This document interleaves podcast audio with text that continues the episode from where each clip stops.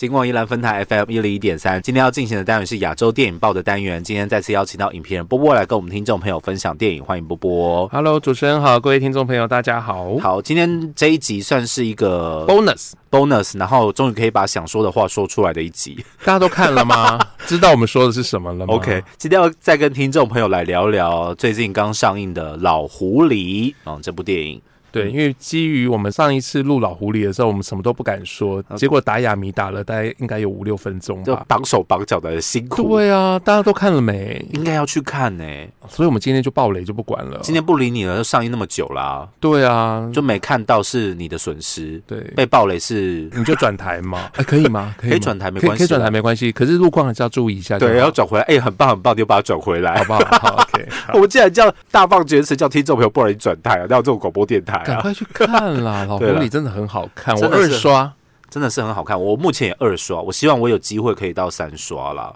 然后，因为他今年他在金马奖上面的成绩非常好，得到了今年金马奖的最多奖，包含了最佳导演、最佳男配角、最佳呃造型设计，还有最佳原创电影音乐。诶，我现在会是会去收，就是每年的得奖的那个专辑吗？专辑。哦可是因为老狐狸目前好像啊，没有打算出实体吗？应该不会，因为侯志杰好像不大爱出实体。哦，真的、哦。他之前那个修行那个原声带得到了金曲奖的最佳演奏专辑，哦，但这个专辑他也没有发没有发实体。哦，真的。对啊，所以我觉得蛮可惜。哎、很难有一个电影配乐这么深得我心呢、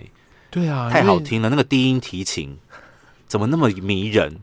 是不是？然后在一个那个主旋律里面让你回荡这样子，在那个情节当中这样子。对，其实的确看老狐狸，我觉得他的这个整部电影，因为它的美术，因为它的呃配乐，让整部电影的质感提升到一种带有点魔幻的味道。那我觉得也是这部电影，虽然它背景是放在九零年代，可是会让你有一些些既写实，可是又带一点哦寓言故事的一个呃风格。嗯，对，OK，、欸、你觉得像在看老狐狸这样子，可能在讲近现代，好，然后呃谈论比较过去的那种美好时光的电影啊，对于比较有年纪的人，是不是会有比较的深的感触跟感觉？对于年轻的朋友来说，他们看电影的时候，是不是会相对来说比较出戏？因为我们终究还是属于比较有经历过那个年代，有一些印象，然后我们真的没有办法设身处地跟。然后，比方说大学生、高中生说：“哇，这部电影好看的地方，就是在他那个年代的营造什么的，对他们来说就是一个没有经历过的时空啊。好，那其实这样子的问题，大家也常常会在讨论啦，就是说有没有经历过这样子的呃这个年代，或是呃会不会比较难去投入到这样子的剧情当中？嗯，那其实我们回过头想啦，那我们常常看一些好莱坞电影或是英雄电影，其实也会看得蛮投入的啊。对，可是应该没有人经历过那个英雄世界的那个年代，或者看那个什么宫廷剧，对不对？对啊，我们都没嗯经历过那个年代，可是有些时候我们就很喜欢那个故事，对，或是为里面的一些剧情愤愤不平。嗯，对所以其实真正一部电影来讲的话，你有没有经历那个年代，并不是太重要，而是它当中我们找到让大家共情的一个呃故事点，一个嗯核心的一个故事。嗯对，那我觉得老狐狸其实。呃，虽然它的故事背景是放在九零年代，整个台湾股市上万点，又一路突然间整整个崩盘下来，又回到两千点的这个呃时空背景。嗯，可是他回过头来讲的是一个人的事情，对一个讲一个年龄层他们很在意的那一个对人的敦厚，嗯，对，那就很像是今年另外一部作品《本日公休》在谈的事情。那当然当然用更细的方式，我们讲如果用一句话讲完老狐狸的这部电影的概念，其实他讲的就是一个孩子，他有一个梦想嗯，是要跟爸爸一起买一间房子，对，来开个理发厅，嗯，这个理发厅可以连接到他跟妈妈过去的共同生活的那一个记忆，嗯，不一定说要让妈妈回来，可是就是回到那个记忆的那个，重新感受到那个年代、那个时候的生活。嗯，对。那所以因为孩子有这样的执着，所以他就牵涉到了一些，他就开始节外生枝一些事情嘛。嗯，对，那包括呃，因为毕竟你必须要有经济基础，所以经济就变成故事当中一个很重要的一个背景，所以他就把它扣到了九零年代的股市这件事情。嗯，对啊，包括像很多人投资股市，大发利市之后，可以有了投期款，可是后来房价高涨，嗯，大家又生活苦不堪言，对对这个转折，他就把它放进来，所以他才会遇到了另外一个跟他们经济上面是对立面的人，对，进入到一个拉扯。所以其实一开始故事的核心很简单，就是一个孩子想要买房子，嗯。对孩子想要买房子，大家一听就觉得很荒谬。这个故事，孩子怎么买房子？没有啦，就是他们那个家庭。对，就是孩子想要爸爸来买个房子来开理发厅，对，那所以我们就可以看到这部电影最主要就是看说这个孩子对于呃，因为爸爸他当他提到说呃我们要买房子，嗯然后爸爸就跟他说那我们三年。嗯，所以爸爸来说，这个三年是个概念，嗯就是说可能大概就是三年的，你要等个一段时间。对，可对孩子来讲，那就不是啦，它是一个三年，就是三乘以三百六十五天，所以就是一千多天，我一天一天扣掉，等到时间到了，房子就有。嗯所以当他发现这个算法并不符合现实的时候，嗯他的那个冲击和他怎么样重新再去争到这个东西，去帮爸爸去争取这个东西，就变成剧中一直呃让大家呃扣住心弦的一个地方。嗯，而且中间因为有一个突出点，就是刚刚波提到股市上万点，大家忽然变得很有钱的时候，买房子变成好像在短时间内变成是一件呃相对于之前来说简单容易的事情，然后那个时限其实对孩子来说是有缩短的，因为那个爸爸说叔叔要借我们钱了，对可以直接买了，然后之后那个期待值又被拉掉的时候，失落感非常非常的大。对，所以他才用很孩子的方式，直接当当他有机会遇到老狐狸的时候，就直接一直跟老狐狸说：“我要买房子，你要卖我爸房子。”所以其实这整部电影的话，其实你会发现他对这个嗯白润一演的这个廖介这个小孩子身上，其实有两句话，你发现他一直重复的使用，一个就是三年，对，他一直告诉大家就三年，嗯。对啊，可能旁边的人不知道什么三年啦，可是就是三年，三年后要买房子。嗯，那另外他对老狐狸就是一直跟他说，你要卖我爸房子。嗯，对，所以你就发现孩子的世界是很直接的，所以这么直接单纯的世界开始受到外界的环境的开始改变。嗯所以我们就看到说，当这孩子进入到从他纯真的世界进入到一个现实的世界，因为买房子这件事情，他不得不跟现实打交道的时候，嗯，他开始被两方面做做拉扯。对，但是你最后你还是可以感受到这个，我觉得这个世界跟这个社会还是呃让这个小朋友往善的一个方向去发展哦。当然不是说完全的就是成为那种圣人，你知道？我就觉得说，哎、其实人善良跟好人其实是有一段差距的。哦对，你可以说我是个好人，但我们真的是个善良的人吗？哦我们是不是可以真的有那种圣人的胸襟跟情怀？哦，然后为不认识的人付出贡奉献什么，这真的是很难达到的事情啊。对，所以他电影当中，其实在设计这些角色的时候，我就觉得其实越看越喜欢的原因，就是他在设计这些角色都放了很多的细节。嗯，比如说，你说老狐狸这个人是不是好人？我不会说他是个好人呢、但我也不会说他是个坏人呐、为什么呢？他到底哪里坏的？他就只是想要赚钱而已呀、所以老狐狸这个角色，其实呃，他在剧中其实如果你用善恶二二分法来看的话，他其实可能会是比较放在是负面的反面的角色，嗯反派的角色。对，可是导演他其实就像他剧电影当中呃。白润英有机会跟着秘书去到他们家的时候，嗯，对然后你们记得他最长，他第一个 take 最久的那个呃地方是哪里？他们家的哪里？你记得吗？是祠堂吗？对啊，佛堂里面对，所以你就看到说，其实电影当中不断的在这样子一个，就是已经是有点像是土财主啊，嗯拥有很多房产，然后好像对人都是用了很多商场上面的尔虞我诈，才能够得到现在的财富的人。然后甚至教这个白润英的廖介说，其实你对于别人就是要断绝同情，嗯断绝断绝同理心这件事情才能够成功，嗯这样才是一个成功的人，才不会变成失败的人。其实他在他身在老狐狸身上，其实埋了很多东西是，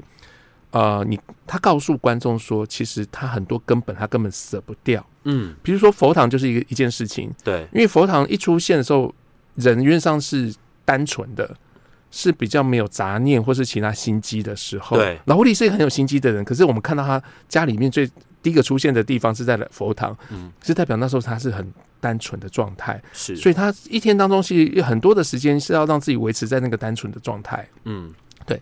那另外来讲的话，其实呃，剧中其实有两次讲到日文，我觉得也很关键。嗯。一次是他可能回想起小时候，帮他妈妈去争取说，啊、要留给我卡桑一个家。对，哎，就让我卡上跟我有一个家可以住。那时候嗯他是讲日文，所以我们可以知道，很老狐狸的成长背景是以日呃日本日本时代日本时代他讲日文长大的。对对，那后来当然是以台语为主。对对可是他第二次的日文，我不知道你有没有注意到在哪里出现第二。次的日文在那个啊，就是那个离家面馆，啊，对碾香的时候，对，对，碾香的时候，其实他一大串的，呃，一样，我也可以看得出来，这个人就是在玩心机这件事情。嗯可是他那时候为什么不能够把这个凶宅留给李家，而必须要卖给廖介他们？为什么呢？因为约定就是约定，对他约定讲的就是日文，对啊，为什么那时候要讲日文？为什么？因为那时候讲日文的时候，代表说，如果以一个只在乎钱的人来讲的话，我可以毁掉口头约定。对，反正我们也没有白纸黑字，我只是答应这个孩子而已。这孩子我就是玩笑话就算了，嗯或者说根本没说过这件事情也没关系。可是没办法，他心中有一个尺，有一个尺度是告诉他说不能这么做，嗯因为这个东西叫约定。这个约定是怎么来的？是日剧时代。他让日文的意思是说，这一定是他小时候常听到的，嗯小时候大人告诉他的。你约定就是约定，要哭手。嗯，对，所以我约定了，所以我就必须要答应，所以我不能够毁约。是，所以他用这个日文带出来说，其实对他来讲，那个日据时期的那一个文化，文化和那一个讲道理的人情的部分，他根本甩不掉。嗯即使他后面我们电影当中看到他说他妈妈是一个什么样的人呢？，对，还是说他妈妈是个失败的人，因为他妈就太有同理心了。太有同理心了。可是他在不在意同理这件事情？他其实在意啊，为什么在意？因为约定就是约定啊。对，而且另外一场戏，他在电梯里面，他说第一次遇到廖介的时候是在什么时候？是在廖介出生的时候，还是小 baby 的时候？因为那天他要去医院去拿他妈妈的死亡证明，嗯，然后廖介也在那一天出生，他爸爸妈妈把他带回家，，对，要把他抱回家。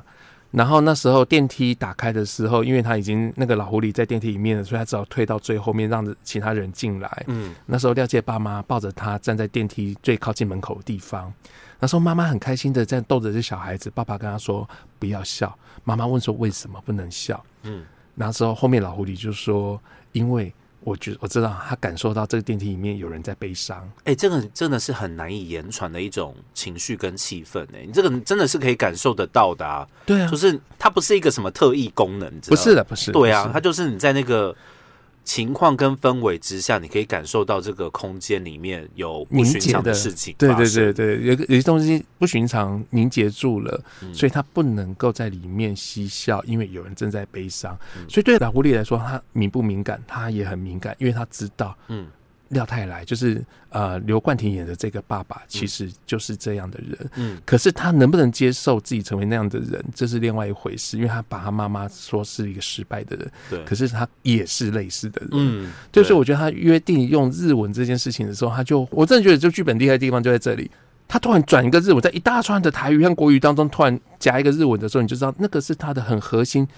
小时候常听到的啦，爸妈跟他讲的啦，嗯所以他这件事情他摆脱不掉，所以他不能够为了赚这两百万去毁约转手给李家，他只能卖给廖家。嗯虽然他后面还是做一些事情让你，对他还最终还是赚到了多赚了这两百万对，，可是他有他的手段。嗯可是他有些东西他放不掉，我觉得，所以像他这个电影当中去塑造这样的角色的时候，你会发现很多细节的部分，其实他都顾得很好。就会发现这里面的人其实都蛮有原则的，对不对？即使他可能做的事情不是这么样子的讨人喜欢的人心，可他就是那个原则是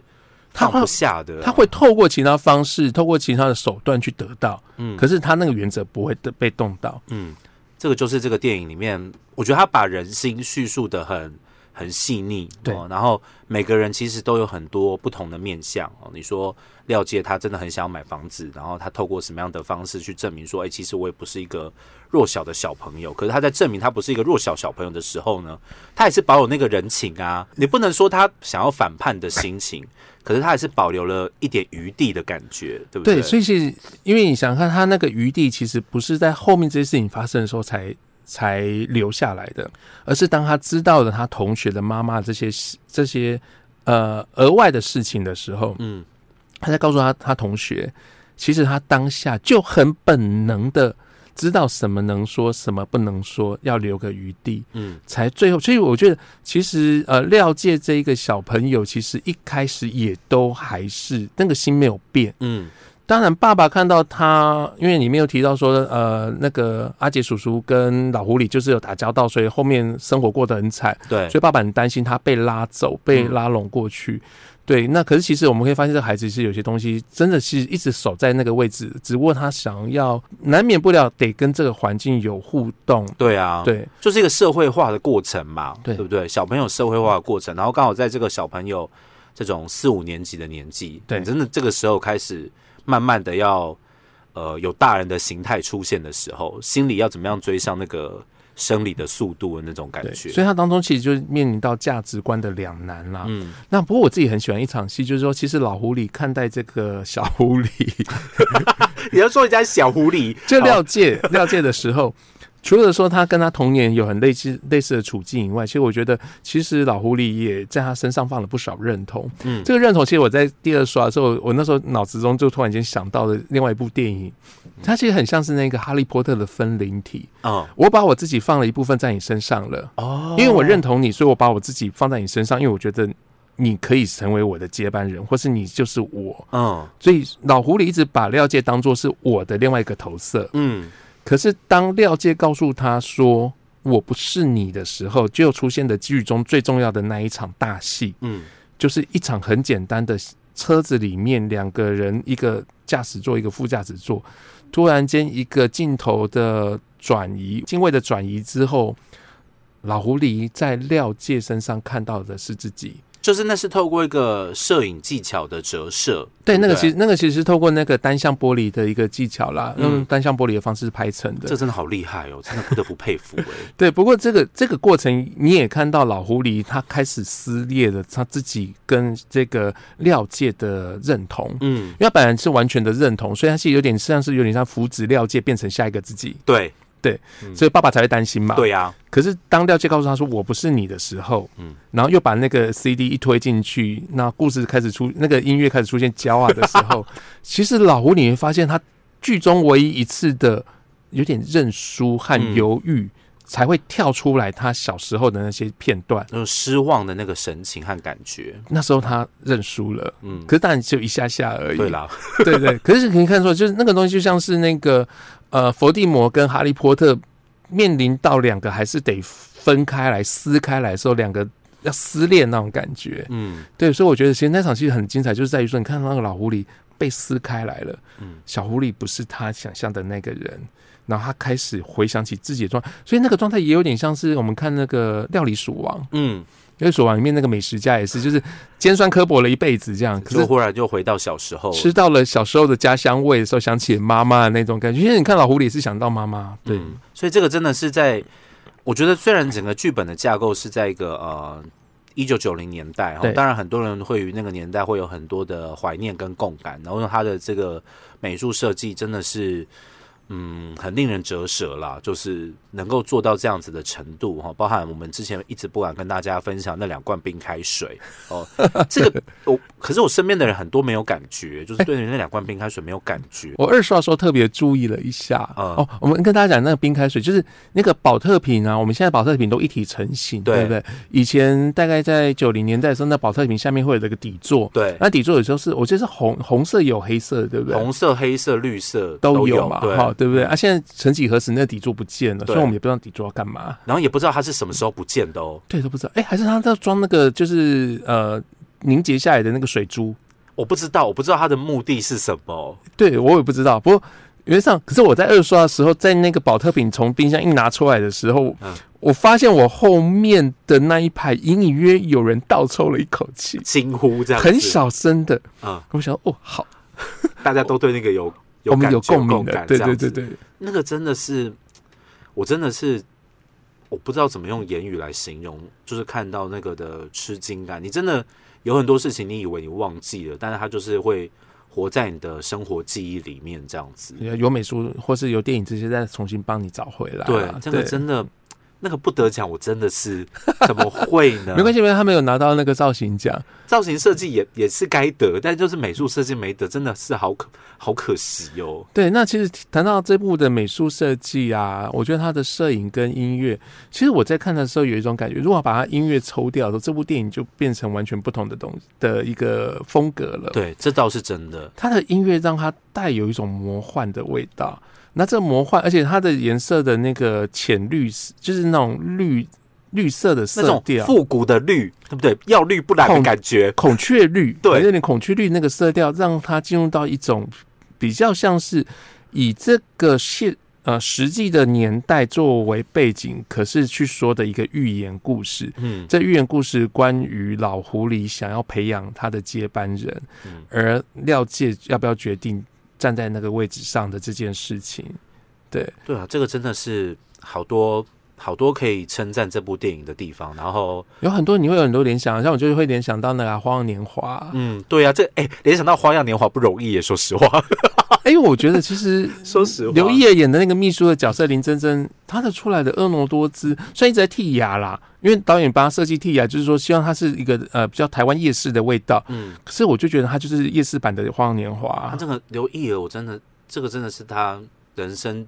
至今代表作，不是因为他入围金马奖的话，他没有入围，我也觉得是他的代表作，太惊人了那个表演。然后那个当然造型设计帮他加很多分，加上那个本身角色是讨喜的角色，有点小小的三八，可是又不会让你觉得讨厌或反感这样子。而且你是看他很纯真、很啊很直接的部分，比如他知道那个廖太来生病在家的时候，然后你知道他那个脱高跟鞋完全没有把高跟鞋放好，就是随便一一一脱就、就冲进去看了这样而。且到底有哪一个秘书可以就是隔天还到买各种不同的早餐，到家里边任君挑选，然后还带小朋友去吃饭，还 开车接他下课，太难了。这个当然有点不不切实际了哈。说这个有点这个角色的善有点不切实际，所以其实也就是那个年代，可能对人比较没有太多的戒心，多的戒心和防备啦。嗯就像老狐狸就说嘛，廖介敢，哎、对我也想起来了，廖廖介一上他的车，他第一次说，哎呦，现在绑架那么多，你也敢上车？我觉得那句也写的不错，很九零年代，因为呃现在的人可能比较少听到绑架案的，可在九零年代真的很多。现在应该。嗯，现在算绑架案嘛？现在的确绑架案好像没有我小时候这么多、小时候欸的有一阵子是真的很频繁，对啊，那个时候候真的也是人心惶惶的年代，这样。对，所以那句话一出来就觉得，哎呦，这就九零年代才知道的事情。所以真的是强烈推荐大家可以去呃戏院观赏《老狐狸》。当然，有时候很多电影我们都跟大家说，你一定要到电影院里面看，才会有那种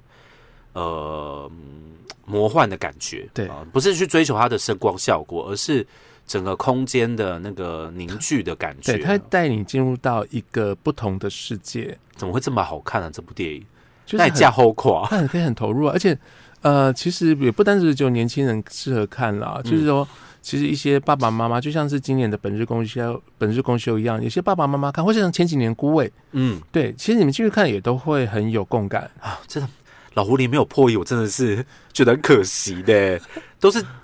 都是复审评审啦，真的是 剧本剧本跟那个 剧情片都没入围，对啊，哦。差太多了啦。没关系，没关系。在明年我们那个呃，还有台北电影节，还有影评人协会奖可以可以给、哦对，还有影评人协会奖，希望影评人给力一点，好不好？认真一点评，好不好？不要像复审评审一样，搞什么鬼？真的是好好。所以今天再次的跟大家来推荐《老狐狸》，因为这个呃上映的时间有一段日子了，对哦所以希望大家可以把握时间，赶快到戏院里面去观赏啦。今天呢，再次的感谢波波来跟我们听众朋友分享电影，谢谢波波，好，谢谢主持人。